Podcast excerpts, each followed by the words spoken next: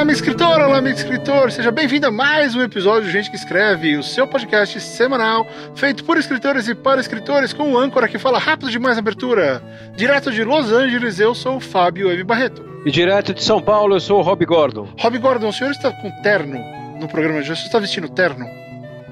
Não. Deveria, porque vamos falar. Eu sei, mas uma das vantagens de, de trabalhar como escritor, eu sempre defendi isso, é a grande vantagem de trabalhar como escritor, é que você pode usar roupa de criança.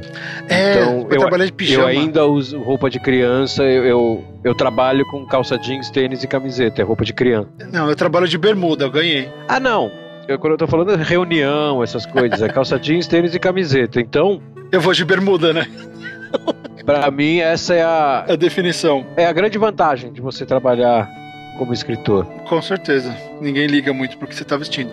Mas sim, hoje merecia um terno. Hoje Merecia, tá de terno, merecia, merecia. Porque vai ser assim, nós vamos tentar falar de vários tópicos, nós não vamos conseguir, vamos falar de um só. Então já adianto pra vocês que é o que vai acontecer. Mas o tópico que vai iniciar toda a questão merece toda, todo o garbo e elegância, porque nós vamos falar sobre Kurosawa.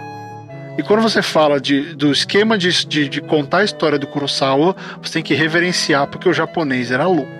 É, ele é Deus. muito Ele é bom. Deus. Muito Ele bom. é Deus. Então nós vamos falar especificamente sobre os Sete Samurais. Tá? Ah, se você não viu, recomendo que vocês vejam. Você tire uma semana pra assistir um filme, que o filme não é pequeno. Não, ele demora. Tire uma semana de férias. É, e preste atenção em tudo. Ah, mas nós vamos falar vários spoilers. Faz um tempinho que o filme saiu. Então. eu- Sa- 63 anos que o filme saiu. É. Ele é de 54, não é? É, é, acho Ele é que de sim. 54. Faz um tempinho, então, spoilers liberados, tá? Se você gosta, se é purista como eu, vá assistir o filme do Kurosawa antes de ouvir esse programa. Mas ah, o nosso foco inicial vai ser, o seguinte, vai ser o seguinte: nós vamos falar sobre o esquema de. especialmente de construção de personagem e como o Kurosawa conta história. Tá? E ponto. E vamos acabar falando de um filme um pouquinho mais novo. Sim. De um cara com uma, com uma, uma barba esquisita na, na, no na lateral do rosto e umas garras de adamantium. Então a gente vai tocar em Logan também, porque vocês vão entender que as duas coisas têm muito em comum. Então, se você não viu Sete Samurais, não viu Logan, o Eric acabou de levar um sneak do Wolverine aqui, pelo jeito. É, o Eric, pelo jeito, ele não viu os filmes ele já tá chorando que ele não vai poder ouvir o episódio. É, mas então tá, nós vamos misturar esses dois filmes e tenho certeza que vai sair coisa boa. Então, meu querido Rob Gordon, o programa de hoje começa em 3, 2, 1, vai!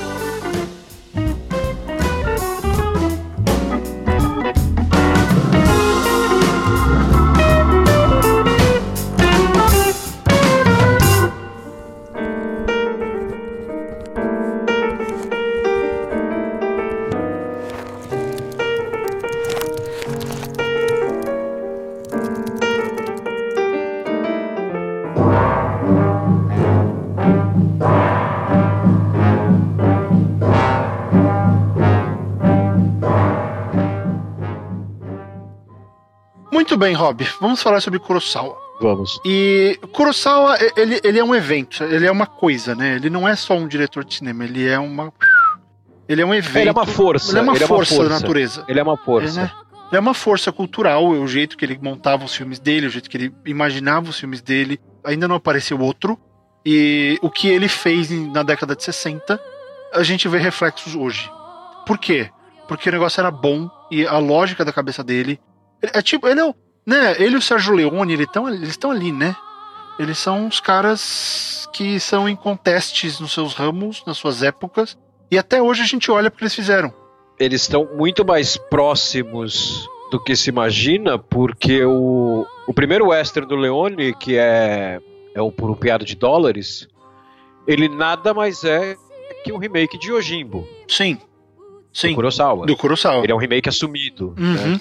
E aí a gente faz uma ponte que é, que é muito interessante, que é o seguinte. O Kurosawa, ele, é- ele, é- ele é um cara. O jeito de contar a história dele é tão revolucionário e é tão universal. Né? Vamos pegar os filmes de samurai do Kurosawa. Ele não está contando histórias do Japão feudal.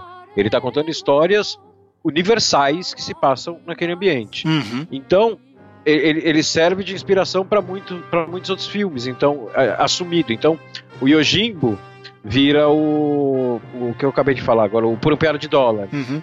E os Sete Samurais vira Sete Homens e um Destino. E aí você fecha um ciclo.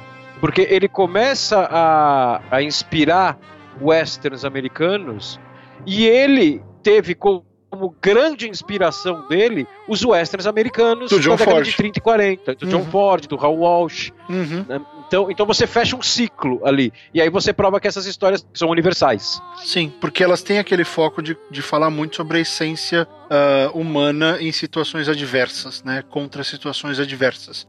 Então, assim, você vê, é- é- são histórias do ser humano encarando uma situação adversa. Exatamente. Normalmente uma situação limítrofe, né? Que é o homem de fronteira, ou no caso dos Sete Samurais, que vai ser o nosso, ah, o, o nosso foco principal aqui hoje, que ele mostra isso, essa questão de. de- é, é um, é um vilarejo pequenininho que está sendo acossado. A palavra difícil do programa é acossado hoje. É, eles estão Pode sendo. dar confusão, porque Acossado, Acossado é um filme do, do Truf, não, do Godard, do Truffaut. Né? Não lembro, peraí. Acossado, o filme, puta, me deu branco, eu acho que é Godard. Vê. Ah, é, do Godard, do Godard. Tá, então, acossado não é o filme do Godard, é só a palavra, eles estavam mesmo sendo acossados por um bando de bandidos, né, que eles chamavam de, de ladrões, de, enfim, de bullies. Ah, e aí eles precisam de ajuda. E a vila não sabe lutar.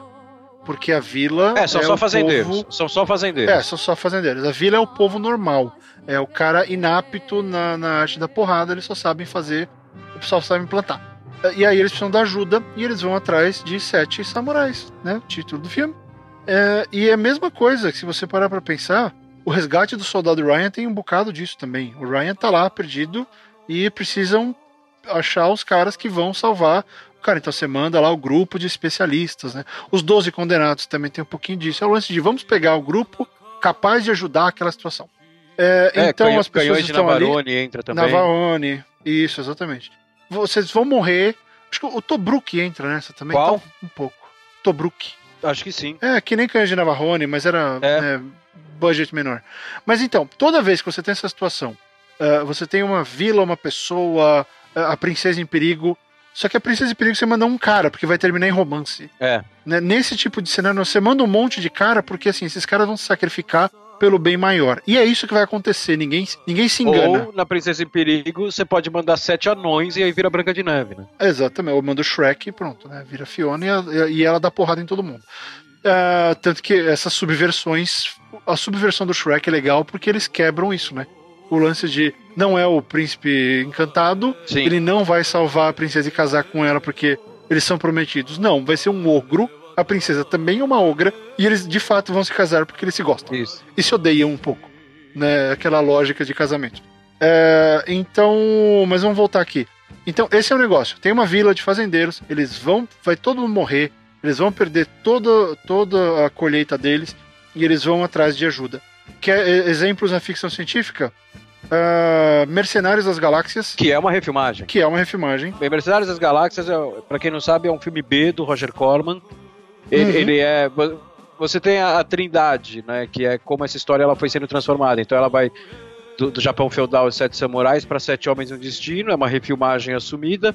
E o Mercenários das Galáxias vai para ficção científica e é também é uma No é um- futuro, no é espaço. um remake assumido. E é curioso porque tanto Sete Homens e um Destino quanto o Mercenários das Galáxias tem o, o, o Robert Vaughn no elenco, os dois. Pois é, eu ia falar isso. É curioso, Que ele, coisa, tá, ele né? tá em duas. Ele tá em duas. Pois é, e isso é fantástico. Mas enfim, para vocês verem como esse template, esse modelo, essa estrutura, ela é muito forte e ela é muito ah, atraente. É por isso que ela é usada e ela é reverenciada. Ah, mas até aí, ah, qualquer um podia ter pegado isso, e o próprio Kurosawa pegou do John Ford. E por que, que a gente tá falando de cinema e não de livro? Primeiro, porque a gente que escreve, eu escrevo roteiro, então é legal falar. Mas porque o jeito de contar a história que o Kurosawa criou, e especialmente a edição dele, ela conversa com o jeito de contar a história de hoje. Imagina que assim, ele é o pilar. O filme de ação hoje em dia, histórias de ação hoje em dia são calcadas naquilo que o Kurosawa fez com Sete Samurais. Ponto. Quando ele faz sonhos. Não, não, so, peraí, qual que é o título em inglês dos sonhos? Sonhos? É Dreams É, mesmo. Dreams, Dreams. Quando ele faz Dreams, Eu confundi com o Han, esquece, esquece. que, é, que é bancado pelo. já em estúdio americano, inclusive quem trabalha no, como ator nos sonhos é, é o Scorsese. É, dois dos produtores eram o, o, o, Spielberg e o George Lucas. Né? E os né? dois. e, e, os dois. Isso não é. Isso não é. Não é lenda, isso é verdade. Os dois se referiam ao Kurosawa no, no set de filmagem como mestre. Eles só chamavam o cara de mestre. Então, né, isso, isso você vê o peso que o cara tem na, na, na, nas gerações seguintes. Né? Você teve um momento ali, você teve um momento ali. Kurosawa ele morre, se eu não me engano, em 98. Você teve um momento ali ao longo dos anos 90 que o Kurosawa ele ocupou aquele posto que hoje, na minha cabeça, quem ocupa é o Scorsese, de maior cineasta vivo. Você tem esse momento, né? Que é o que os outros morreram, sim, Fellini sim. morreu tal. Sobrou ele, ele ficou o maior cineasta vivo. Sim. E, e aí o Rob citou uh, o Jorge Lucas né, tendo, sendo produtor de sonhos. Uh, e vamos só lembrar que tem um outro filme do Kurosawa chamado Fortaleza Escondida, que é o template descarado de Star Wars. Exatamente. Né, então Star Wars é basicamente uma refilmagem de um filme do Kurosawa. E olha, deu super certo, por que será? Né? e, e, aí vamos entrar, vamos entrar na, no, nos porquês, Rob. Acho que deu já de, de, referências. E se você quiser estudar a carreira do Kurosawa, olha aí, tem um monte de domínio público, dá para achar esses filmes. Uh, eu acho super tranquilo. É, então vamos, vamos falar. A coisa que eu mais gosto, pensando em Sete Samurais, é a questão de que. E, pô, vida de inseto também é, não é? É. Vida é, de Inseto é. também é. Então, assim, tem um monte de versão de Sete Samurais. Então, tudo bem. É, então, e é isso exatamente o que eu mais gosto. Qualquer um, qualquer momento, em qualquer situação que você pensar, tem alguém precisando de ajuda. E você tem aqueles caras, sempre tem o cara que não quer nada com nada, o cara que tá perdido na vida, o outro que só quer saber de brigar. Você tem aquele monte de, de homens ou mulheres, assim, de personagens que estão fora do seu lugar. Eles não sabem mais o que fazer da vida. Eles perderam emprego, a profissão deles não existe mais. E, inevitavelmente, num momento desesperado, alguém vai precisar dessa pessoa, desse personagem. E aí vem a demanda, né? Vem a missão. Pô, tem que ir lá e ajudar aqueles, aqueles vilões, né? Que são pessoas que moram no vilarejo. São vilões, são aldeões. E tem que salvar aqueles caras. Pô, mas tem uns 200 que vão atacar. Não, eu seguro. Sempre tem aquele é. que. Ah, eu pego 100, vocês pegam o resto. É, e aí, é, a coisa que eu mais gosto nessa estrutura, Rob, é isso. É o fato de que essa história ela permite uma segunda chance. Ela dá uma redenção. Ela dá uma chance de redenção para esses caras. Ó, oh, vocês vão fazer isso mais uma vez. E vocês vão fazer agora pela razão certa. É, então, eu acho que tem um elemento muito importante é, nessas histórias uh, especialmente na na, na, na, na, trindade oficial, vamos chamar assim, né? Mas especialmente isso explora muito bem no Sete Samurais e no Sete Homens de Destino, que eu acho que é, é, um dos pontos, é um dos pilares da história, que é o seguinte: como o Barreto disse aqui, é, a história ela, ela, ela, é muito simples. A aldeia está sendo atacada e eles precisam contratar os samurais para se defender.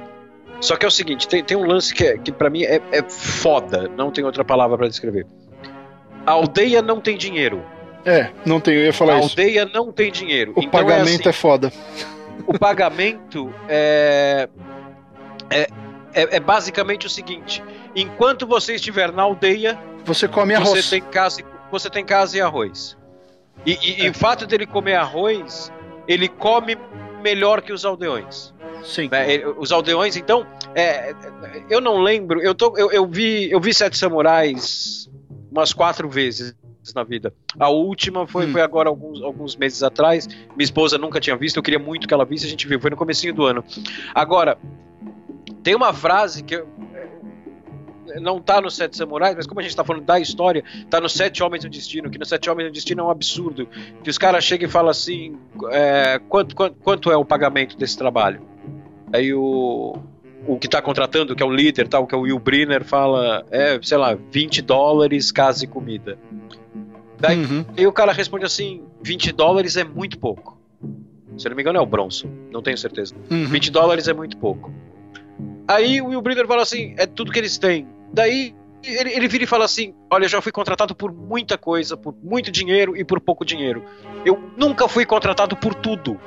E aí você vê a importância que tem que assim, os sete heróis, né, que na verdade são uma entidade, eles percebem que assim, nós não estamos indo pelo dinheiro pela primeira vez na vida. Que aí Sim, entra é lance, maior que eles, é, né? Então, e aí entra o lance da segunda chance que você falou, que é uma segunda chance moral. É, porque eles já fizeram muita merda, já mataram gente por, por grana, já f- caçador de recompensa, eles já fizeram muita porcaria. Então, mas aí Ali não, eles vão ele- ajudar porque é a coisa certa. É, e mesmo que ele já tenha feito muita merda fazendo a coisa certa, matando gente, matando vilão e o Katsu 4, né? É, é aquilo que a gente falou alguns programas atrás, quando a gente falou do cowboy, que tem a evolução do cowboy, né? Porque, e, e a gente não tá fugindo do assunto aqui, porque o samurai do Kurosawa, ele é um cowboy. Ele é um cowboy. Ele é um cowboy. Que ali nos anos 30 ele fazia pela honra, nos anos 60, muito disso com o Leone, ele faz pelo lucro, e nos anos 90 ele faz porque é tudo que ele sabe fazer da vida e ele é uma pessoa medíocre com imperdoáveis do Clint. Você tem aí, pra quem joga RPG, você tem os três alinhamentos aí. Nos anos 30 ele é bom, nos anos 60 ele é neutro, nos anos 90 ele é caótico. Né? Nos anos 60, o cowboy dos Sete Homens do Destino, ele é, ele é neutro. Ele- Eles fazem por lucro, eles ficam procurando trabalho. Uhum, Só que nesse momento, a trama puxa ele pra ser bom. A exato. trama puxa ele pra alinhamento bom. É, a- é- é o diretor querendo ver alguma esperança nessa situação, né? Exatamente. Ele quer contar a história, o lado dessa história, que ela pode ter vários lados, ele quer contar o lado em que existe bondade nesses caras. E esse cara, ele não é só o cowboy, né, Rob? Mas ele também é o soldado. Se você parar pra pensar, É, é, o, solda- o soldado do Guerra ao Terror é exatamente isso. Ele só sabe fazer aquilo. Ele é o sniper americano. Ele só sabe fazer aquilo. Ele não tem Exatamente, outra função na exatamente, vida, Exatamente. né? Socialmente, ele é um desajustado. Ele é inapto. Ele É, perdeu o exatamente, lugar ele- dele porque ele se, ele se especializou em algo que mais ninguém quer fazer. Isso. né? E por que, que é importante a gente pensar nessa estrutura? Hoje vai falar, ah, vai virar clichê e tal, tal, tal. De novo, eu já falei, a gente eventualmente vai fazer um programa sobre clichês. Eu acho que detonar clichê é uma bobagem, porque clichê é uma ideia boa que todo mundo quis usar. Ela não, de, ela não fica ruim, porque todo mundo quer usar. Ela continua boa, o problema é que ela é usada do mesmo jeito. É, exatamente. Jus- Puta, você matou, matou aí a pau, cara. É o seguinte, por isso que eu sou seu fã. É o seguinte, o, o, o clichê, né, ele nada mais é que o jeito óbvio de falar algo que já foi falado muito. É. Só que ele não é errado. Então, assim, transforme o clichê em algo novo. Exato. Ele deixa Pega de essa ser clichê. É, ele deixa, ele vai ser legal. E aí vai, pô, olha, ele fez uma rele... Aí vira releitura. Né? A releitura é, bonito. Clichê é feio, releitura é bonita, é bacana, falar que você fez. É. Uma releitura. Então, olha só que coisa. É, por que, que é importante falar disso? Porque esse template desse cowboy, desse soldado, desse samurai, ele existe ainda hoje. É, vamos só olhar a sociedade rapidinho. E, e eu sou um exemplo disso. O jornalismo tá meio que morrendo. Não tem mais espaço para isso. Se aparece alguém amanhã na minha porta, te juro, pode ser uma história aí, se alguém quiser contar, fica à vontade. Alguém bate na minha porta amanhã com uma fita ou com alguma coisa de, olha, eu consegui esse negócio aqui com uma denúncia, sei lá o que. Tem um cara que tá envenenando carne, que tá botando carne podre no mercado. Você consegue fazer a matéria disso para desmascarar esse cara? Eu faria de graça. Só para ter aquele último, aquele último, a última cavalgada de não, ah, eu vou fazer, vou fazer direito, vou quebrar a banca e vou morrer feliz. Sim. Porque nesse momento eu sou esse cara. A minha profissão me levou a ser esse cara. Então eu consigo ver que você pode fazer isso com qualquer coisa. Porque todo mundo em algum momento tá meio que sem eira nem beira, sem, sem norte. E essa história, esse template de história, ele dá norte pro personagem. E aí você percebe que trabalhar com um herói ou com um personagem desse tipo vai muito além da jornada do herói. Né? Hoje alguém me perguntou se o meu curso é baseado na jornada do herói. Não, a jornada do herói é um tipo de história que dá pra contar. É, é. Não é a única. Essa, essa história, esse template do cowboy, do soldado, enfim, que a gente vai falar do Kurosawa, a gente tá falando do Kurosawa, é outro tipo de história. É, ele já é tem um nascimento errado. Ele já tem um nascimento errado, né? Se você pegar em relação à jornada do herói, porque na jornada do herói ali, o herói tá preso dentro do mundinho dele, e aí ele é empurrado pra fora e ele tem que, né, ir se adaptando a isso, e se aprimorando e Uhum. tal, né? Aqui não. Aqui quando o cara começa, ele já é do tamanho do mundo. É, e o mundo dele tá né? acabando. Esses samurais, eles já são do tamanho do mundo, exatamente. Esses samurais, eles não É. são o Luke Skywalker, eles são o Han Solo. Sim, sim, eles são Han Solo bem mais pra frente. Então chega lá, olha, tem essa chance aqui, você quer fazer alguma coisa legal ou não? Você vai continuar aí reclamando da vida.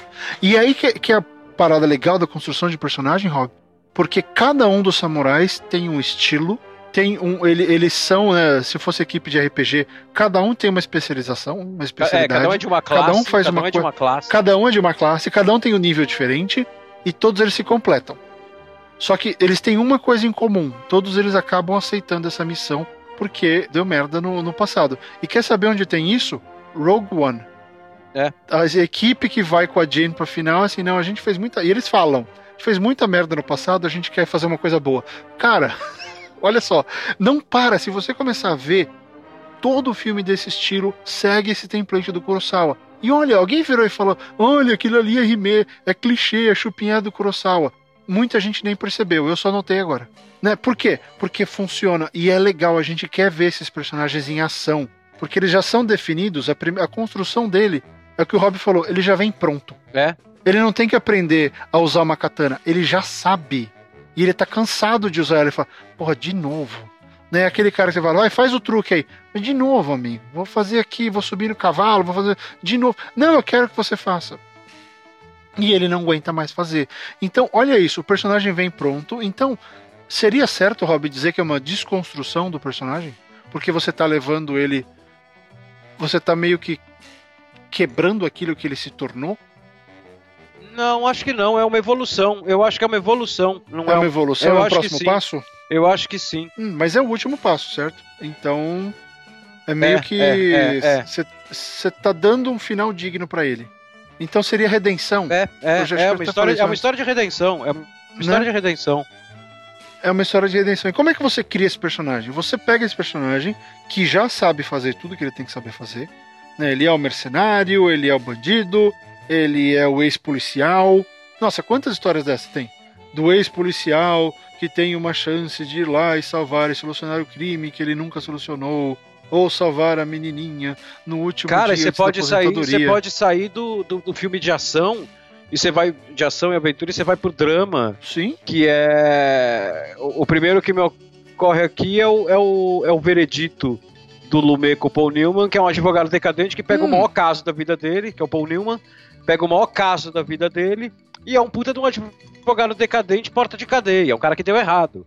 É. É, é, também é a redenção dele. É, e é meio que, de novo, é o diretor querendo contar essa história, ou é, o, no seu caso, o romancista, o contista, o roteirista, o que for, querendo contar uma história de que, olha, esse cara merece uma segunda chance. E aí, qual que é a sacada da sua história? Contar por quê. Porque se os samurais do Kurosawa chegam na vila e começam a estuprar as mulheres, quebrar a porta, detonar tudo, mijar na rua, eles não merecem aquilo, eles não são dignos de ajudar aquele povo, porque ele tá ajudando só por ajudar, mas a, a- a ação dele vai ser condizente com a decisão que ele tomou. Então, na hora que ele toma essa decisão, ele muda. E aí você tem que começar a estudar o outro lado desse personagem. É o que atormenta ele. Por que ele fez, ele tomou aquela decisão? Por que ele aceitou trabalhar por arroz eh, e teto? Né? Porque ele estava só com fome? Não, porque ele percebeu que mais ninguém ia ajudar. Porque a polícia não ajudou, o exército não ajudou, o senhor feudal não ajudou, sobrou, sobrou para eles. Na verdade, é, eu acho que é um pouco mais profundo esse raciocínio. Porque o que eu vou falar parece ter o mesmo sentido, mas não é. Ele percebe, não é que ele percebe que ninguém mais vai ajudar, ele percebe que só ele vai ajudar. Né? Sim, é é um sim, negócio sim, mais íntimo dele. Eu ia chegar ali. É? E o. Por isso que eu sou E seu você fã. tem que por isso que eu entender sou isso, seu né? fã. Você ia chegar lá, e por isso que eu sou seu. Não, e aí você tem que entender o porquê. E aí a jornada do seu personagem é justamente você descobrir isso. O Rob falou bem, pô, é, ele percebeu que só ele podia ajudar. De onde ele tirou isso? Alguém falou pra ele? Não. Eu não lembro, Rob. Se tiver, peço desculpas, mas eu não tenho a impressão de que alguém chega. Ah, só você pode ajudar a gente. Não, não, não. Eu acho que eles falam, mas ninguém quis. A gente vai morrer. É, é tipo, aí a o gente cara- não sabe o que fazer, a gente não sabe o que fazer. O problema é que mesmo estando com o filme fresco na cabeça, a minha referência vai ser sempre Sete Homens e um Destino, porque Sete Homens e um Destino é um filme que eu sei decor. Né, Hum, que eu devo ter visto umas falam 20 isso lá? vezes. Então, lá, é o que ele, na verdade, lá é diferente. Lá tem uma sacada que é muito foda. Que assim, eles vão pro, pro vilarejo, que é ali no Sete Homens e um Destino é um vilarejo mexicano. Eles vão para uma cidade um pouco maior, que eles não querem, é, eles não estão pensando em- em- em contratar pistoleiros. eles estão pensando, eles juntaram todo o pouco dinheiro que eles têm na, na aldeia e eles querem comprar armas. Uhum. E aí o Will Brynner fala para eles, então, arma, primeiro, é um negócio é, caro, e segundo, você precisa de munição, terceiro, você precisa aprender a usar. Né? Daí ele fala, por que você não contrata homens? Ele fala assim, ah, mas é, a gente não sabe como começar e tal. E aí ele começa a ajudar os caras a contratar os homens e aí ele acaba virando líder. E aí tem uma frase que é, uma frase que é muito foda, que ele vira, os caras viram e falam assim, e a gente viu que tem um monte de, de, de, homem armado andando aqui na cidade, que é aqueles vilarejos que só tem bandido. Uhum. E aí ele, ele responde uhum. assim: então, homens com armas é uma coisa. Homens que são bons com armas é outra coisa. E aí uhum. ele fala: por isso que eu vou ajudar vocês então a separar o joio do trigo. E aí, claro que ele acaba virando o líder dos caras.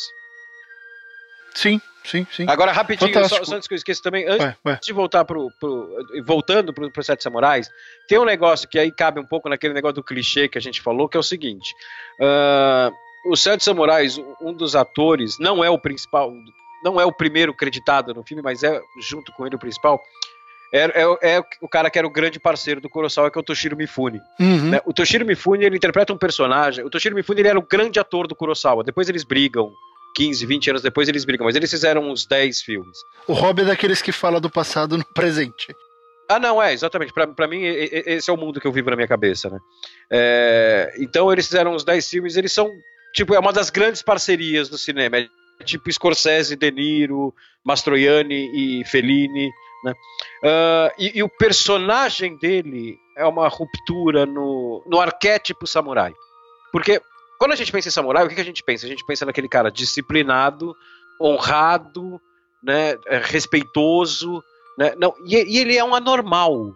O personagem dele, tanto é que essa última vez que eu revi, eu tentei mapear na minha cabeça o correspondente de cada personagem dos Sete Samurais com cada personagem dos Sete Homens de Destino. E o Toshiro Mifune, ele é, ele é neutro, porque ele tem uns dois personagens dos Sete Homens de Destino englobados dentro dele. Que sete, cabem nele, né? É, o Sete Homens de Destino desdobrou ele.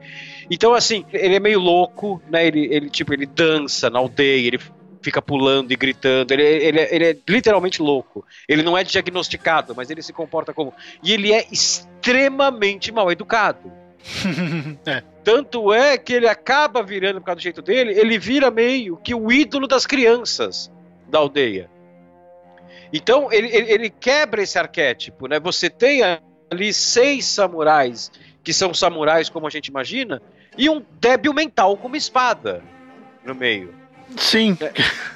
E ele fica correndo atrás do é, cara. Ele... É, exatamente. Ele, ele bate, é o bruto, ele bate né? boca com é, cavalo. Ele é o palhação. Né? Ele, ele, é anormal, ele é completamente é. anormal. Não, sabe o que eu vou lembrar, Rob? De um programa que não saiu ainda, mas ele é o personagem pode tudo, né? Ele é o personagem pode tudo, exatamente. O que você coloca nele tá dentro da personalidade dele. Por quê? Porque ele é completamente imprevisível. Uhum. Né?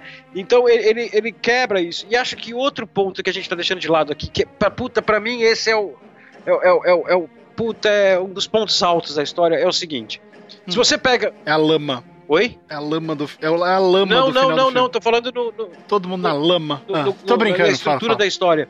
Se você pega. É um uhum. negócio que a gente sempre fala aqui, né? O seu vilão tem que ser tão bom quanto o seu herói. A gente sempre defendeu isso aqui. Então, ah, por exemplo, no Sete Homens de Destino, quem que é o vilão? Uhum. Você tem o líder da gangue de saqueadores, tá? que é o Calveira. Né? Todas essas refilmagens você tem um vilão. Sete Homens. De, desculpa, Sete Samurais você não tem. Você tem ali um um cara que você identifica que é, provavelmente é o chefe da quadrilha. E a quadrilha são tipo uns 40, 50. Ele, ele é o chefe. Mas assim, ele nem nome tem. Então, você é, não tem. O vilão um... é uma entidade, né? O vilão é uma entidade, exatamente. O vilão é o crime. O vilão é a opressão. E isso, cara, isso é brilhante. Isso é dificílimo de fazer. E assim, a gente fala. Ah, o seu vilão tem que ser tão bom quanto o seu, o seu, o seu herói. O Kurosawa, ele contradiz a gente aqui. Ele, ele tem uma história tão fodida, mas tão fodida, e um jeito tão brilhante de contar essa história, que ele não precisa disso. Mas eu acho que ele faz isso, Rob. Sabe o que é o pior? Ele faz isso porque eles estão lutando contra uma ideia.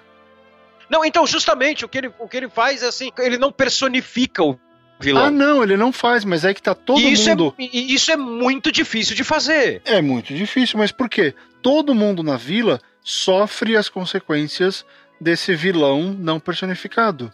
Os próprios samurais, eles lutam contra essa, essa ameaça que vai vir de todos os lados. E aí, olha, olha a riqueza da coisa, você tem sete vagabundos lutando contra a injustiça. É. Olha, olha, olha que o cara não é um paladino, ele é um vagabundo. É, porque quem ele vai é um se vagabundo. dar o trabalho de lutar contra a injustiça? O cara que não tem nada a perder, porque todo o resto tá, tá sendo egoísta pensando no próprio umbigo. E aí isso é um negócio legal de personagem, porque muito personagem que eu vejo por aí, o cara tem um objetivo dele. Eu sou culpado disso. A maioria dos meus personagens são todos egocêntricos. Eles têm que resolver o problema deles. Nessa estrutura de história, do, do Kurosawa, nessa estrutura de sete samurais, é, é o oposto. Né? Todo mundo está lutando sim em, em favor do bem maior. Eles estão lutando para proteger né, a, a, vida, a segurança, a justiça, sei lá o que. Uh, ah, e, e, se você quiser falar, ah, isso é exagero, ok, eles estão impedindo que esses caras todos sejam mortos. Porque ninguém mais vai ajudar. É, exatamente, exatamente. O, o, e o negócio que é importante falar é que isso não é a estrutura dessa história. Não. Né? Vamos deixar claro, essa é a estrutura do Kurosawa nesse filme. Uhum. Né? Porque o, o Sete Homens de Destino, como eu falei, você já tem o Calveira. Né? Você já tem o vilão personificado, que é, é o líder da, da, quadrilha, que é o sujeito a ser batido. Aqui uhum. você não tem, aqui você tem que derrotar a opressão. Cara, isso é muito fodido, porque o cara me cria uma Liga da Justiça que não tem Lex Luthor. É, e, e, várias outras coisas, né? Você tem que quebrar o espírito dos caras que estão atacando e matar a maioria deles no processo. Mas é, é, um negócio de você tem que quebrar o sistema, você tem que quebrar aquele modus operandi de a gente volta aqui todo ano e rouba tudo que é de vocês. Sim. E, e cara, não tem, não tem uma. não tem um objetivo maior né? Você está servindo a comunidade, você está servindo a quem não tem como se defender. E além do que a gente já falou sobre cada um dos samurais ter a sua. Eles, eles são bem definidos, né? Você sabe. Uh, eu não lembro o nome de nenhum deles, mas eu sei que tem o sério, tem o retardado, tem o. Eu tem lembro cara... só do, do Toshiro Mifune, que é o Kikushio. Isso, o Kikushio. Então tem ele, que é o Kikushio, que é o retardado, tem aquele serião, que é o cara que, que sempre tem aquele que vai dar uma espadada e ganha né? Você sabe que ele precisa de um golpe e ele mata o cara. E esse normalmente é o que vai pegar cinco no final e morrer. para usar, né, pra, pra aumentar o drama. Você tem aquele cara mais desanimado da vida, você tem aquele cara que tenta ser engraçado e fazer piada, mas na verdade ele tá com medo. Dá para colocar tudo ali. Eu acho que os arquétipos eles ficam mais claros nos Sete Samurais. No sete, Sim. Desculpa, no Sete Homens de Destino. No Sete, hum. no sete Homens de Destino você tem o Will Brynner, que é o líder, o Steve McQueen, que é o parceiro. Hum. Uh, aí você tem o James Coburn, que é o da faca. O da faca. Que esse, que esse tem nos Sete Homens nos Sete Samurais. Você tem o cara que, assim, ele é tão rápido que ele não usa arma, ele usa faca. Ele tem uma arma, mas ele mata as pessoas com uma faca. Esse personagem é muito. Ele é muito claro em em um e em outro. Esse é um que faz a transição de um filme para o outro. E os dois têm a frase que é o seguinte: ele ganha todos os duelos que ele participa, e aí tem aquela frase que ele não está mais duelando com os outros, ele está tá duelando com ele mesmo. Com ele mesmo. Porque ele é imbatível. Que, quem aí é você... esse cara? Ah, fala. Então, aí você tem, só para completar, o Charles Bronson, que é o que se torna o ídolo das crianças, é um desdobramento do Toshiro Mifune. Uh, você tem o Robert Vaughn, que é o covarde, você tem o, o Brad Dexter, que é o pilantra que acha que ali tem ouro escondido, tem uma fortuna escondida e está indo a priori só por causa disso, porque ele sabe que ele, ele, vai, vai procurar milionário. e ele vai procurar por, pela é, grana, né? e você tem o, o Horst Buchholz, que era, que era o alemãozinho que estreia ali, que depois Cara, acho que a última coisa, a única coisa que eu vi com ele além disso foi no Vida é Bela, ele faz um médico já velhão e tal. Que ele é o fazendeiro moleque que sonha em ser pistoleiro. E ele também é um desdobramento do, do Toshiro Mifune. Então, ali no Sete, no Sete Homens e um Destino, até por ter uma narrativa mais ocidental, como eu disse, ali você tem um vilão com nome, cara, CPF, tudo que um vilão precisa ter, que é o Calveira. Ali os arquétipos são mais claros pra gente.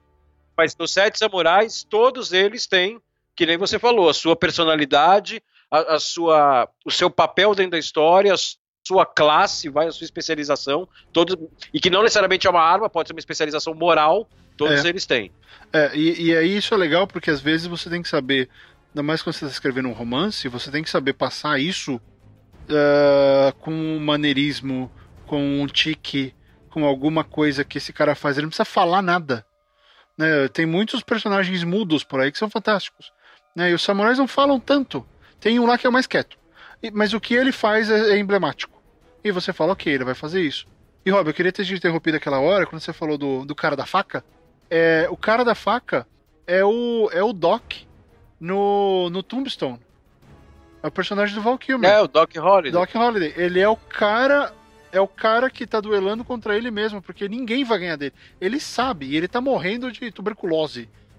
É. Então a parada dele é outra, né? Ele sabe que E aí, importa. olha que interessante, aí a gente tá puxando um personagem real. Pois O é. Doc Holliday é real, ele era amigo do White Earp, ele é real, né? Então, assim, o cara era um arquétipo, Sim. né? Né? Ou ele se tornou um arquétipo no, no jeito de contar as histórias, mas esse cara existiu. existiu e fez e fez boa parte daquilo, né? Do, de- do que esses personagens fazem. Então, novamente, a questão do arquétipos e clichês, eles têm uma função. A gente tem que saber usar ou pelo menos reconhecer o que eles significam, né? E aí voltando no- de novo ao personagem ah, de de Kurosawa.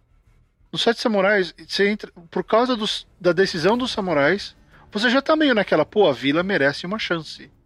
Mas você tá naquela, pô, mas e se essa vila, se tiver umas 200 vilas dessa? Se todo mundo tiver na merda e eles acham, "Ô, a gente tem que ter ajuda. Na hora que os sete decidem ajudar, você fala, pô, esses caras valem a pena. É. Né? Porque se esses caras que são os vagabundos daquele mundo optaram por ajudar a salvar aquela vila, é porque eles. Não que eles merecem, mas é porque é alguma coisa justa, é alguma coisa digna.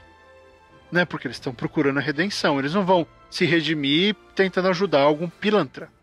Porque só vai piorar a situação deles. Então, pô, eu vou ajudar quem realmente Exatamente. precisa. Então, a decisão deles vende pra gente que a história, que a demanda é digna. E que aí isso aumenta, ah, isso eleva a importância da- da decisão dos personagens.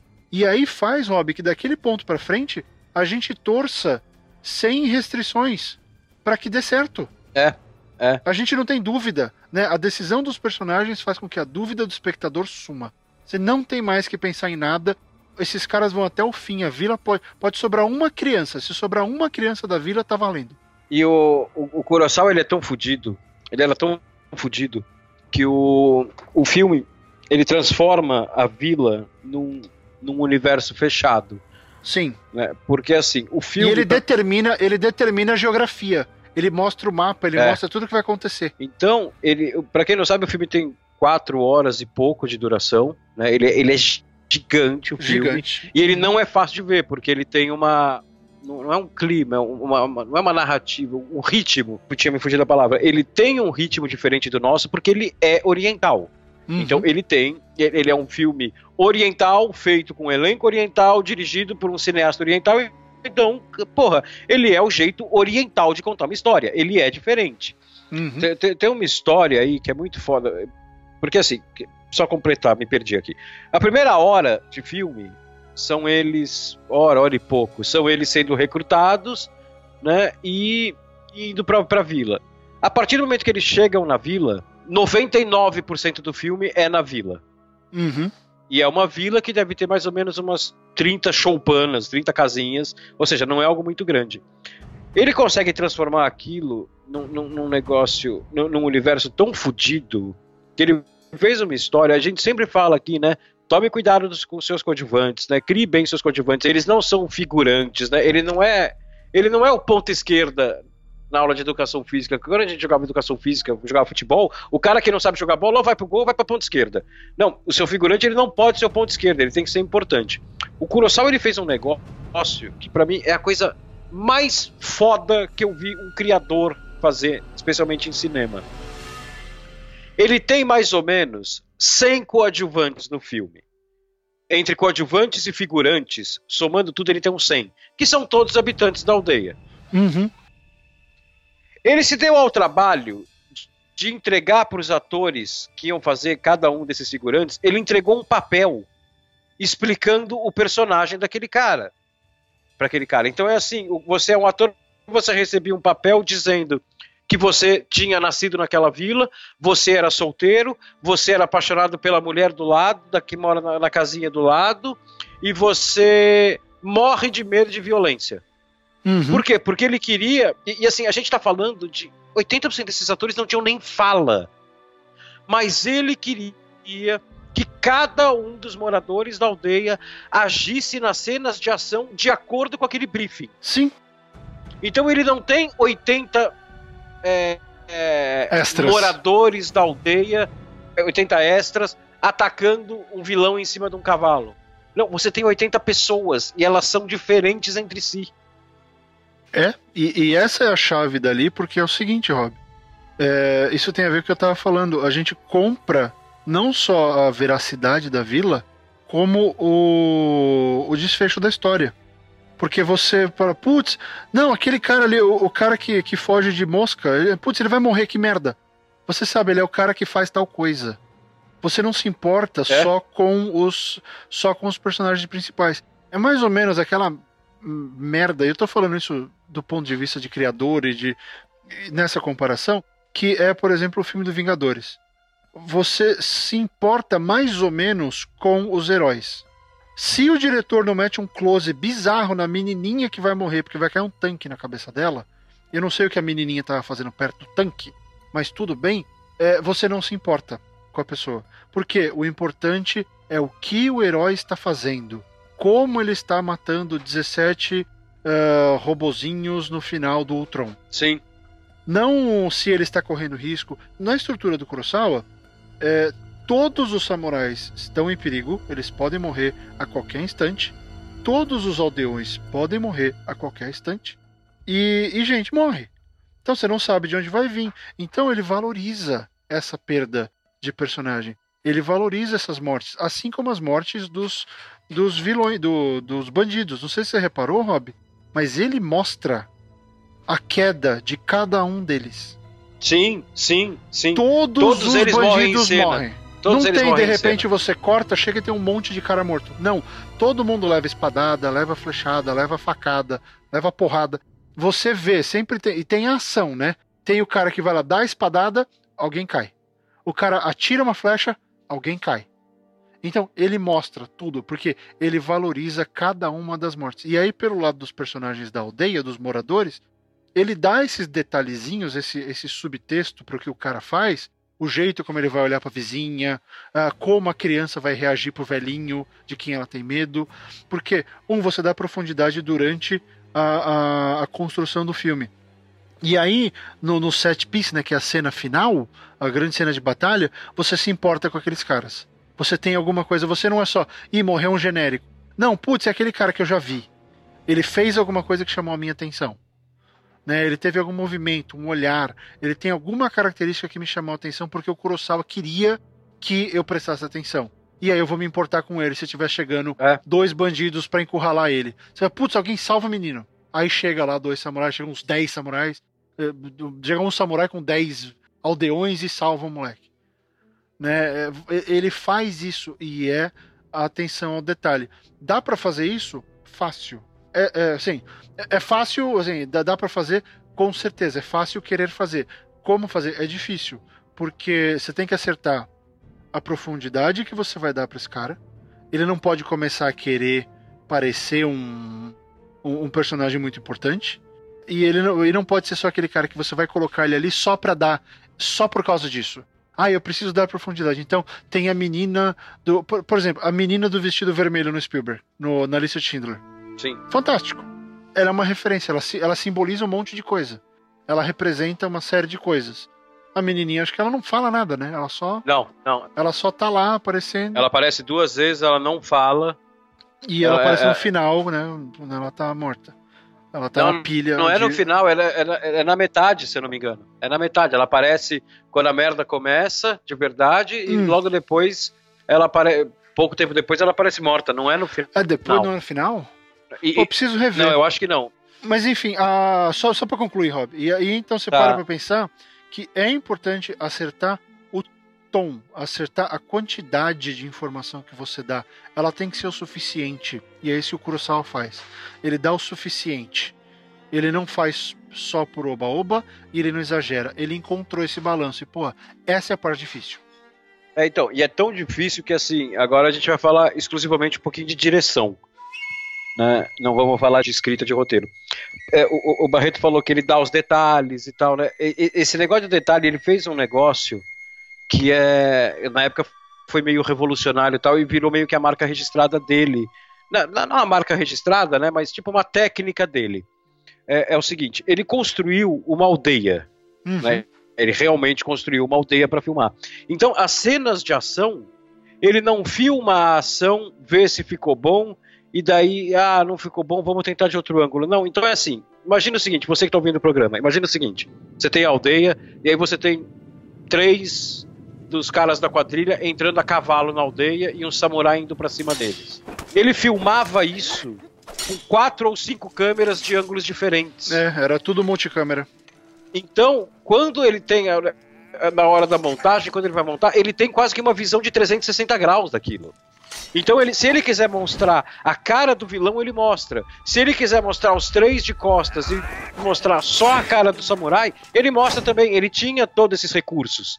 Né? O jeito que ele conta a história é brilhante. E o jeito que ele se prepara para contar a história dele é brilhante também. Né? Então, assim, ele é um cara que. Bom, o, o filme, estre... o filme estourou orçamento. Né? Evidentemente, o filme estourou orçamento. E, e assim, e o Kurosawa ele é um cara que hoje. A... Hoje não, no Ocidente ele sempre foi brilhante, desde que ele explode com o Rashomon.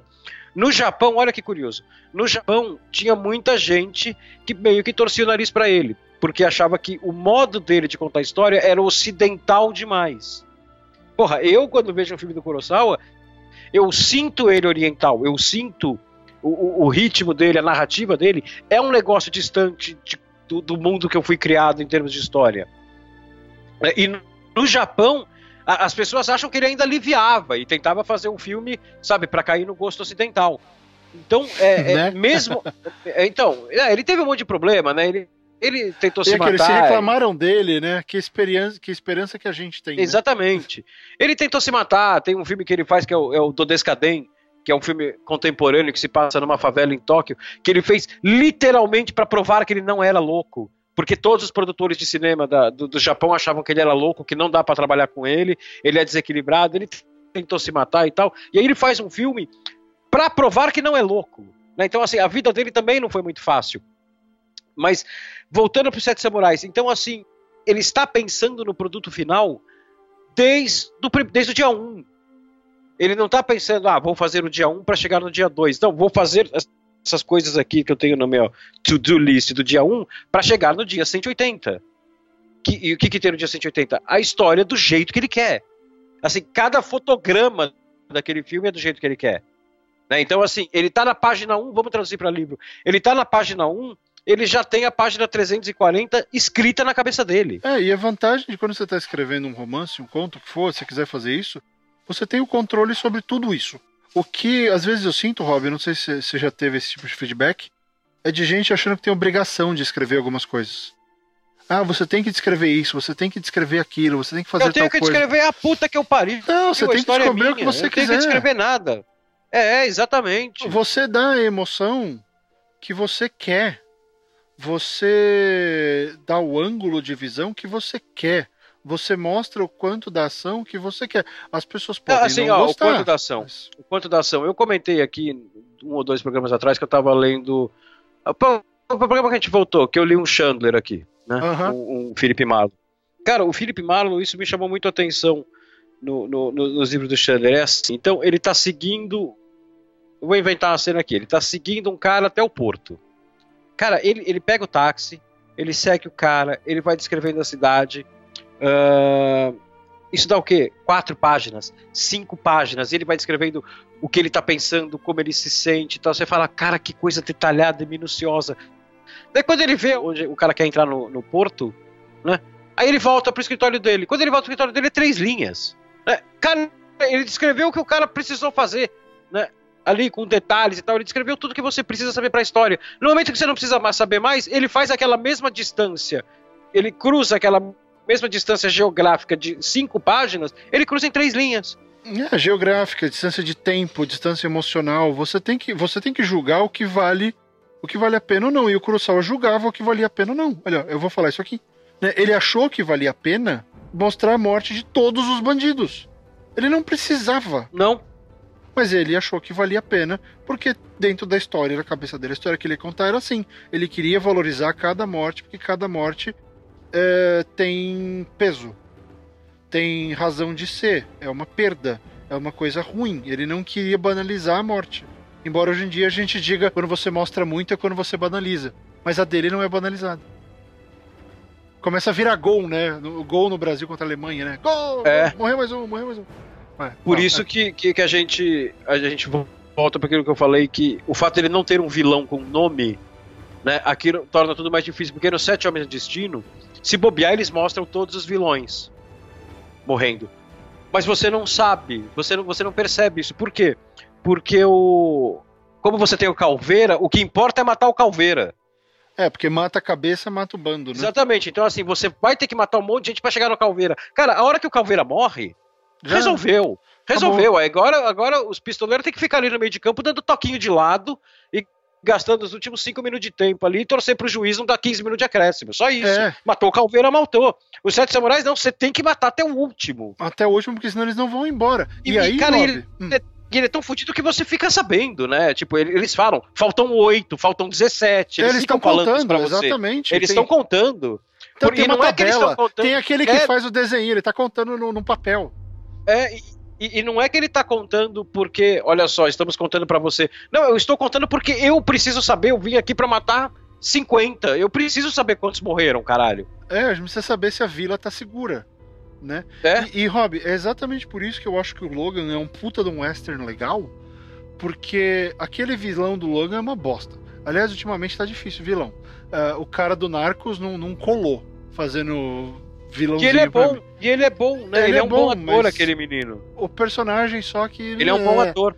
Mas ele não faz diferença, porque o problema do Logan não é, ele não tem que matar nenhum vilão. É uma história de redenção também, mas a missão é maior. A missão não é matar ninguém, a missão é da vida. Então ele tem que sobreviver pelo tempo suficiente. É meio que aquela, aquele joguinho, é. né? Segura, tem que segurar meia hora para chegar o reforço. Aí tudo bem. Então você segura que é, exatamente, um. Exatamente. Exatamente, são aquelas fases fodas do Age of Empires. É, exatamente. Tem que segurar por 15 minutos, senão já era, vai cair um meteoro na sua cabeça. E o Logan, Exatamente. É isso, ele chegou naquele ponto que ele não tem mais esperança para ele, ele passa o filme inteiro tentando salvar os outros. O filme inteiro. O Logan é os Sete Samurais juntos. Que inclusive ele tem seis espadas. Ó. E ah. vou esclarecer aqui: o Logan é um western. Né? É um ele western. é um western. A, a estrutura dele é um western. É. E por isso que ele é tão bom. E outra, tem cenários de western também, né? Ele tem aquele é. cara. Ele é o cara arrependido, amargurado. Porque, cara, na hora que ele começa o filme, spoilers, desculpa, mas enfim, começa o filme, ele dirige uma limusine. Eu o Wolverine é o meu personagem favorito da Marvel, ponto. Na hora que ele faz aquilo, eu falei, o Wolverine já era. Aquilo é o cúmulo da bostice pra é, não, ali é o fundo representa. Do poço, é o fundo, é o fundo do, poço. do, poço. Na hora que eu falei, pô, acabou. Não, eu não vou ver o herói, eu vou ver o que veio depois. E aquela cena mostrou para mim.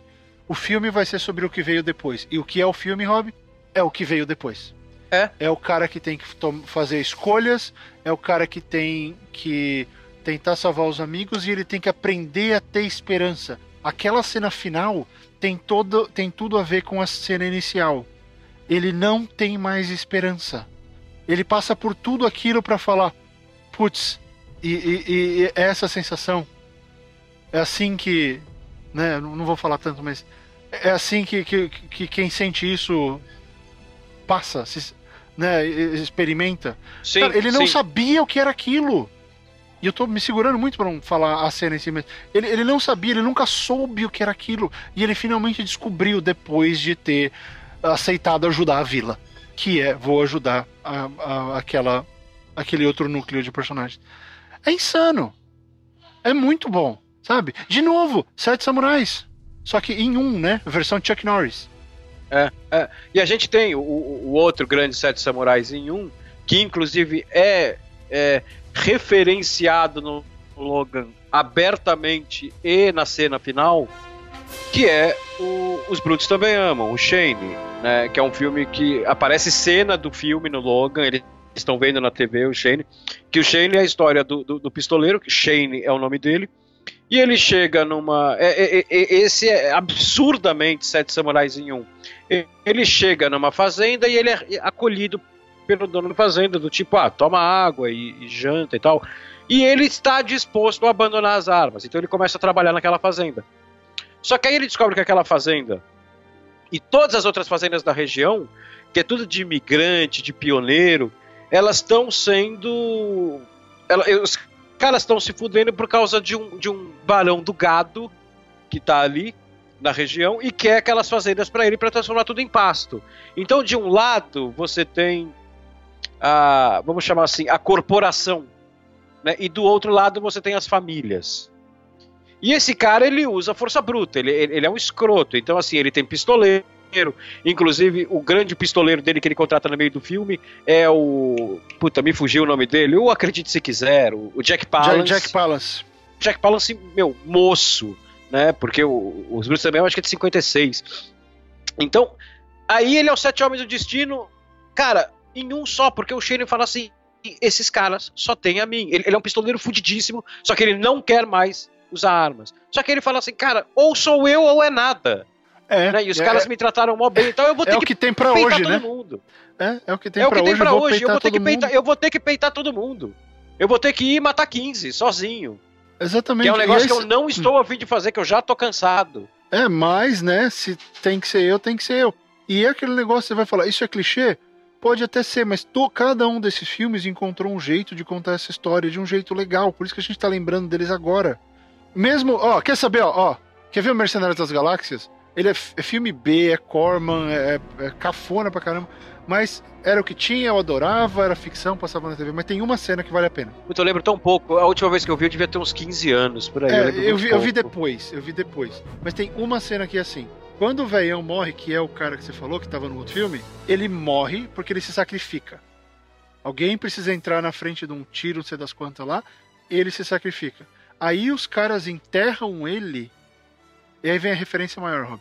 Eles enterram o cara e, e, alguém fala: Porra, nós estamos aqui em combate, estamos sem comida. Por que, que tem um prato de comida, um jarro de bebida e um cobertor em cima daquele cara? Porque a gente prometeu casa, comida e roupa lavada é, para ele. É. Nós vamos cumprir a nossa promessa. Caralho, cara! É muito insano. Num filme B, pô, no espaço, um monte de ET com fantasia bizarra, é, é, é significativo, sabe? E é aí eu acho legal. que entre o negócio que, inclusive, a gente podia já. Vamos encaminhar o programa pro final? Uhum, vamos. Sete Samurais e Sete Homens do Destino, todas essas histórias a gente falou aqui muito sobre a importância do, do, do, herói, a importância do papel do herói, um negócio que o Barreto sempre defende muito, que assim, e eu concordo com ele, ele é o principal portador dessa bandeira, que o seu herói tem que interferir com o mundo, né? Uh, e aí no Sete Samurais a gente está falando do mundo micro, né, que é a aldeia. Só que aí tem um negócio que eu acho muito foda, que é, é o final do filme. Tá? Em, em ambos os filmes, tanto Sete Homens de Destino, como Sete Samurais, como Mercenários das Galáxias, todos os filmes dessa história, de, dessa que seguem essa história à risca e não que seguem só essa estrutura, você tem algum dos sete ou alguns dos sete que vão morrer. Uhum. Né? Porque senão a, também a coisa seria até irreal se não rolasse. É, senão vira são Vingadores, né? Ninguém pode morrer. E quando Exatamente. morre, ressuscita. Exatamente. Nesses aí morreu, morreu. Exatamente. Morreu, morreu. E, e, assim, mais de um morre e tal. E aí você tem. Os dois filmes terminam do mesmo jeito, que é o seguinte: você tem os que sobraram indo embora. E a frase que, para mim, é uma das maiores frases, é uma das ideias da, da, da história do cinema, que é que eles viram e falam assim: nós perdemos. Daí o cara responde: por quê? O cara pergunta: por quê? Porque quem ganha são os fazendeiros. Os fazendeiros sempre ganham. Porque aí você tem o seguinte: você tem o cara que foi lá, salvou a vila não vai mais ser massacrada, a vila vai continuar existindo. E ele vai embora. Ele não tem lugar. Ele não tem lugar. Por que, que o fazendeiro sempre ganha? Porque o fazendeiro é eterno e ele não é. No momento que ele vai embora, ele se torna uma lembrança. Daqui três gerações, esse cara não vai ser lembrado na aldeia. Mas a aldeia vai estar lá. Com os mesmos fazendeiros, que são os netos daqueles fazendeiros, que vão estar exatamente iguais. Então, o fazendeiro o camponês sempre ganha. Isso é muito foda, porque o cara deu a vida e quando ele vai embora ele vai ser esquecido. É que é, de novo, é o western, é, é, e é o clichê do western, porque de cada 10 westerns, sete deles terminam desse jeito, é o cara cavalgando em direção ao pôr do sol e indo embora. Porque ele não tem mais nada além do pôr do sol. E aí o, o Kurosawa ele é tão fodido, ele é tão brilhante, que ele conseguiu construir um diálogo explicando essa ideia. Porque quando você vê essa cena no Western, você fala assim, ah, ele foi embora, né? Ele vai viver novas aventuras e tal. É porque é bonito. O Kurosawa né? não. É, o Kurosawa não, ele dá assim. Cara, nós somos derrotados, nós somos. Nós éramos sete merdas, agora somos três merdas, quatro merdas, independente de quem sobrou. Nós não somos nada, nós somos fracassados. Né? Nós não temos lar, não temos nada. O, o, o, o Sete Homens de Destino, eles explora isso muito bem também, naquele diálogo que eles têm antes do, do, do, do, do combate final, que eles começam. Cara, aquilo para mim é uma das melhores coisas que eu já vi num western. Eles começam a explicar o papel do, do cowboy um pros outros. Então é assim: amigos, nenhum. Inimigos, nenhum. Daí o outro vira e fala assim: pelo menos vivo, nenhum. Daí eles começam: lar, nenhum. Futuro, nenhum. Passado, nenhum. Eles são uns merdas. Eles são socialmente, emocionalmente, tempo. eles são uns merdas, eles não têm nada. Acabando, no momento que acaba Sete Samurais, a vida deles acaba porque, assim, eles não têm o que fazer. É. Eles não têm mais casa, pode até ser que eles vão defender outra aldeia tal, a gente não sabe. Mas o que fica claro é que assim, acabou, acabou, era isso que eu tinha que fazer, acabou, eu perdi. Agora eu perdi por quê? Porque eu sempre fui um derrotado. E o camponês não que tá aqui acordando 5 da manhã, indo dormir é, às 10 horas da noite, nunca pegou uma espada na vida e tá aqui plantando arroz, esse cara é o vencedor, esse cara ele, ele vai. A existência dele vai, vai ultrapassar a minha. E isso tem tudo a ver, aí, Rob, é, vai um pouco além, porque tem a ver com o conceito de samurai, né? Samurai Também. significa Também. servir, então ele serve a um propósito. Exatamente. E aí tem a ver com o negócio. No momento em que ele tomou a decisão de vou defender a vila, é, ele pode até falar que ele foi derrotado, mas se ele cumpriu aquela promessa, ele sai melhor. Ele sai menos derrotado. Ele pode ter sido derrotado nesse sentido, tá completamente certo. Mas ele sai de queixo erguido de algum, de algum Sim, modo. mas, porque... mas, mas, aí eu discordo de um negócio, porque é o seguinte. É, ali ele, ele, ele sai de queixo erguido, só que a vida dele inteira é uma derrota, porque ele não tem um propósito. Sim, mas a vida dele já tinha acabado. Né? O ponto é que a vida dele já tinha acabado. É, então, ele só teve que assim, uma última chance de brilhar. Só que o problema é que assim, né? É, a vida dele tinha acabado e a vida dele acabou de novo e ele continua vivo. Ah, né? sim, sim, vai ser uma merda. Então, assim, eu sou um derrotado. Eu sou um derrotado. Então, assim, o que, que ele vira para você, o Kurosawa, e faz? Ele vira no final do filme e ele fala: o cara que você acha o cara mais fudido do mundo, que é o cara que salvou a porra da aldeia e você fala assim: caralho, eu queria ser esse velho. Eu queria ser o Kombei, que é o principal ali, lembrei o nome dele. Ele faz o cara virar para você e falar assim: eu não sou nada. Né? Eu sou um derrotado. Ele pega o maior herói, um herói que ele demorou quatro horas para criar na sua cabeça, e ele termina com esse herói falando, vencendo e falando: eu sou um perdedor, cara. Né? Cara, olha a coragem do velho. Vai tomar no cu. Vai tomar no cu. É muito genial. É, é muito genial, cara. É, muito é, isso genial. tem muito a ver com, com, o mundo de hoje, porque se você parar pra pensar também, isso é o que acontece depois que você lança um livro, né? No lançamento do livro, você é o cara, depois você vira mais um no meio de tantos uh, milhares é, de outros que estão fazendo a mesma exatamente. coisa. E a gente tenta pro, protelar essa sensação de, de ser foda uh, depois que você lançar um livro, mas o mercado, o mercado é o fazendeiro. Ele fala: olha, tá, você existe aqui, mas você é mais um. Acabou, você já brilhou, já foi. É bom você fazer de novo, é bom você achar outra vila. Então, enquanto assim, você não continua achando Cara, eu defender... não acho que o mercado seja o fazendeiro. Eu não acho que o mercado seja o fazendeiro. Não, não, não, nesse não, sentido não, não, de não, não, não, eu, eu, eu, não, não, então eu entendi. Eu acho que o, o fazendeiro é o leitor. Sim, claro. O claro. fazendeiro é o leitor. Com certeza, com certeza. Ele é o cara que admira. Que sempre o... ganha. ele é o cara que sempre ganha e que admira o samurai dele. Só que ele não sabe que o samurai deles muitas vezes se sente, cara, mais fudido do que ele. Do Ah, que não, ele, termina leitor. o livro e fala, que bosta, né? Tá horrível. Não, não, não vou escrever nunca mais. É, é. Né? Ou não, né? Ou vou embora tentar. Cara, você chorou com a história que eu escrevi. Você deve estar achando que eu sou o máximo. Né? Na verdade, o que eu tô achando é que agora eu- eu- o que eu vou fazer agora é vagar pela rua em busca de uma nova história pra contar. Porque é, É, o que não, eu na sei ver- fazer. É, e na verdade quem tá chorando no final é ele, né?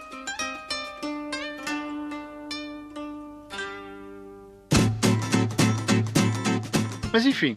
é- é Vamos muito- encerrar esse programa que agora eu Vamos. tô deprimidíssimo. Pronto, Agora eu não, vamos ficar felizes, vamos, falar, vamos ficar felizes. A gente tem programa eu achei que, porra, a agora. única coisa que eu tivesse de samurai era ser careca. Agora não, agora eu sou um perdedor, que nem os samurais do Kurosawa. Não, Quem é mas careca? A gente salva uma vila toda semana com o programa, então nós estamos bem. Nós estamos salvo. É, aliás, falando nisso, se você quiser ajudar a salvar a nossa vila, entra lá na nossa campanha no Apoia-se, contribui. Seja nosso ajude- samurai. Seja o nosso samurai, ajude a vila, a gente que escreve, proteja o nosso futuro. É, o som tá baixo, ajuda a gente a trocar o fone, por favor. Ah, mas os links Nós estão queremos, todos na nós queremos só prato de comida, que nem os samurais. É, é, a gente só precisa do só prato de a gente só precisa de fone, a gente precisa de microfone e fone melhor. Ah, e, e falando do prato de comida, vamos só ler um e-mail, tem um e-mail que chegou no nosso novo e-mail, gente que escreve podcast@gmail.com. Ah, mande suas sugestões, perguntas, ideias para lá, Ah, ofertas de ajuda, todo, todo mundo é bem-vindo. Tem só um e-mail aqui, Rob, do Robson Loureiro. Ele é uma dúvida sobre roteiro, mas como a gente falou de filme hoje, tem tudo a ver. Olha que coisa. É, ele falou assim: Minha pergunta surge no meio de uma conversa com amigos. Quando um profissional escreve para um filme ou série, qual a diferença entre screenplay, screen story, story e writer? Ah, nunca entendi isso. Tá, Robson, o ponto dessa, dessa pergunta é o seguinte: ela mistura um monte de coisa. É. Tá, imagina assim que você pegou um saco, você jogou feijão, abobrinha. al- É, ela tá misturando alface, pessoas e textos. um prato do Gordon Ramsay e, e, e um piloto de carro. Você colocou tudo isso dentro do mesmo saco achando que era a mesma coisa. Não. O screenplay é o roteiro, tá? Screenplay, roteiro. Pode ser script, ah, às vezes é teleplay, quando é pra TV. O screenplay é o roteiro. É lá, é a estrutura, é a história que vai ser contada ah, em, au- em vídeo, tá bom? Screenplay, é, tradução, o roteiro. Então é isso, não tem uma explicação. Screen story é a história que vai pra tela. Ninguém usa muito esse termo. Tá? É porque tem uma diferença de que tem um roteiro, tem uma história que foi feita antes e tem a, a história final. É porque você tem dois tipos de roteiro. Você tem o screenplay, que é o roteiro escrito ah, inicialmente, e você tem o shooting script. O shooting script é aquele roteiro que de fato vai ser filmado. Tá? Ele é todo quebrado, ele é cheio de ajustes, ele é diferente daquele roteiro inicial que o Paul Haggis vendeu para o Sideways. Tá? Tinha o roteiro inicial e tem o roteiro que foi filmado. Esse é outro roteiro. Então essa screen story, se eu entendi, porque assim, eu nunca ouvi esse termo aqui, mas é, eu, eu acho que eu sei o que você está falando, é a história que está na tela. Story é a história. Pode ser qualquer uma. É, é a história que você está contando. Não tem nada específico. Ninguém usa esse termo. Ah, quando fala da story, é a narrativa, é a sua trama, é o seu plot, é o, é o, é o assunto. Aqui no caso Sete Samurais, o story é a história de uma aldeia que precisa pedir ajuda de sete samurais para serem salvos daquilo. E isso a pergunta é sobre roteiro, mas story é um termo que você pode usar pra livro, pra qualquer coisa. Sim, é, é sim. a trama. Qualquer narrativa, qualquer história É, de ficção, exatamente, exatamente. trama, Qualquer formato. qualquer formato. E Qualquer a outra mídia, coisa, é qualquer mídia, é. E o seu último é o writer, é, escreve com um T só, tá? Writer é o, por exemplo, aqui. é, Esse é engraçado, porque a tradução ferra a gente nessa palavra, Rob. Porque eu sou um writer aqui nos Estados Unidos, mas eu sempre tenho que falar o que eu escrevo. Porque quando eu falo em Los Angeles, I'm a writer, o cara fala, ah, você escreve roteiro? Não, eu escrevo romance. Eu escrevo É. conto. Né? Então você tem que especificar o que você É, você é um novelist. é, então você tem o novelist, o, o, o- o- tem o vai write short stories, screenwriter, aí você define, né? Você fala outra coisa. Mas é, você tem essa é um termo geral de todo mundo que escreve. Writer seria a gente que escreve Exatamente. aqui. O Brasil, quando você fala escritor, o escritor é aquele cara que escreve narrativa.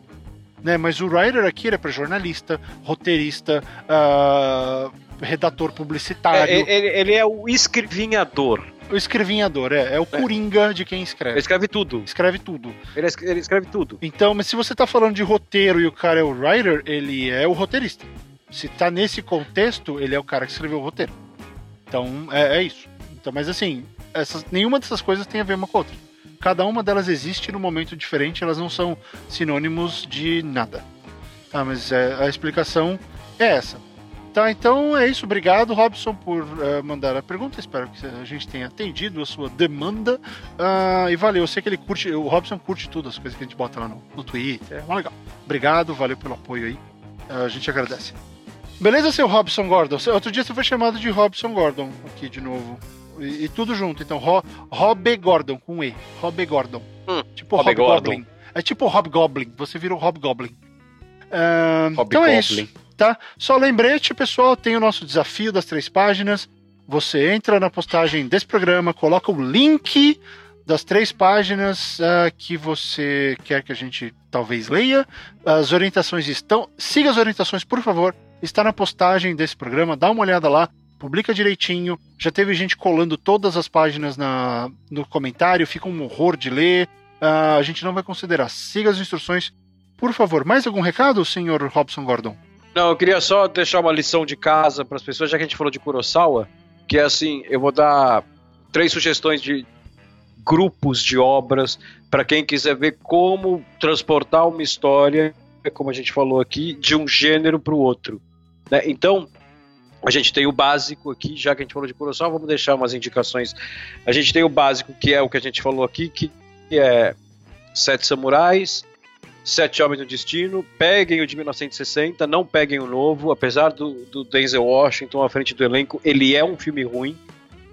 E ah, Mercenários das Galáxias, vocês verem como ele vai pra ficção científica. Uhum. Se vocês quiserem, também pode pegar o outro conjunto que a gente citou parte dele aqui, que é o seguinte: pega o o Yojimbo, que também é com o Toshiro Mifune, pega o Por um Punhado de Dólares, que é o primeiro do Leone, e aí já vai pro. Esqueci o nome em português, acho que é o último matador, que é Last Man Standing, que é com Bruce Willis, um filme fodíssimo do Walter Hill, que ninguém assistiu, e é fodíssimo. É, ele também é um remake de Yojimbo, ele se passa. Ele, e esse é mais corajoso ainda, ele se passa. Ele é uma mistura de western com filme de máfia. Que ele se passa numa cidade de western dominada por duas gangues de máfia dos anos 30, por aí. Ou quem tiver com pouco tempo, pega Shakespeare, lê Macbeth, que dispensa apresentações, né? Todo mundo já deve ter ouvido falar. É uma peça de teatro, então as pessoas. Shakespeare é um negócio que, se você quer ler para conhecer, você vai ler em uma hora. Né? Se você quiser ler a fundo, você vai ter que ler com calma, estudar diálogo, mas só para conhecer a história. Então você vai ler em uma hora, que é só uma peça de teatro, são só os diálogos. Pega, assiste Macbeth Uhum. e depois assiste Trono Manchado de Sangue, que é um filme que ele fez no mesmo período, que é uma adaptação de Macbeth que ele, que ele levou pro Japão feudal. Esses três filmes são Japão feudal, esses três filmes, eh, nesses três conjuntos de, de, de, de, de obras aqui, dá pra você ver muito bem o cara pegando uma história, transportando para esse universo, transportando para esse universo totalmente diferente. É bem interessante fazer isso. Eu, eu, eu, eu, eu fiz isso Bacana. com o Yojimbo uns anos atrás, com o Yojimbo e com o Por um Piada de Dólares. Puta, é muito legal você ficar identificando as semelhanças que puderam ser mantidas e as adaptações que têm que ser feitas por causa do ambiente. É bem legal. Deu, Rob. Por mim, fechou. E é isso aí, pessoal. A gente se vê na semana que vem. Um grande abraço e continuem escrevendo. Tchau, pessoal. Grande abraço e até a próxima semana.